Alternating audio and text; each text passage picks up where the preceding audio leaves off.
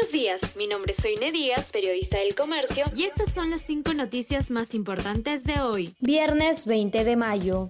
Asbanca alerta sobre filtración y venta de datos personales. Asociación de Bancos señala que se vende esta información a través de Telegram y WhatsApp. La PCM no ha respondido a carta del gremio. Son nombres, direcciones, DNI, información familiar y de bienes y hasta imagen de huellas dactilares de un número considerable de personas.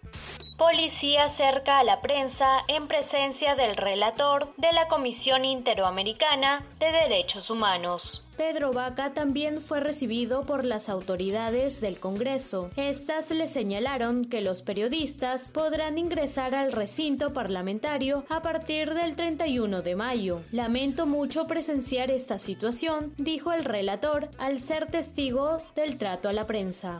Presentan moción de censura contra ministra de Trabajo, Betsy Chávez. La bancada de Fuerza Popular presentó una moción de censura en contra de la ministra de Trabajo, Betsy Chávez, luego de que el último jueves 12 de mayo acudiera al Congreso a responder el pliego interpelatorio planteado por los parlamentarios. Asimismo, Diego Bazán y Lady Camones recolectan firmas para censurar a Carlos Palacios, ministro de Energía y Minas.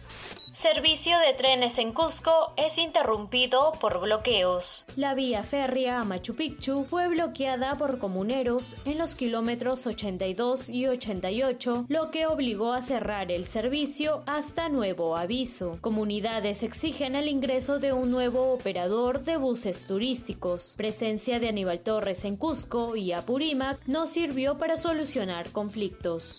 Los casos de viruela del mono encienden las alarmas en todo el mundo. En el caso de la viruela del mono, el sarpullido suele comenzar en la cara y luego extenderse a otras partes del cuerpo. Canadá fue el último país en informar que está investigando más de una docena de casos sospechosos de la enfermedad. También hay un caso confirmado en Estados Unidos y en Suecia. Esto fue El Comercio Podcast.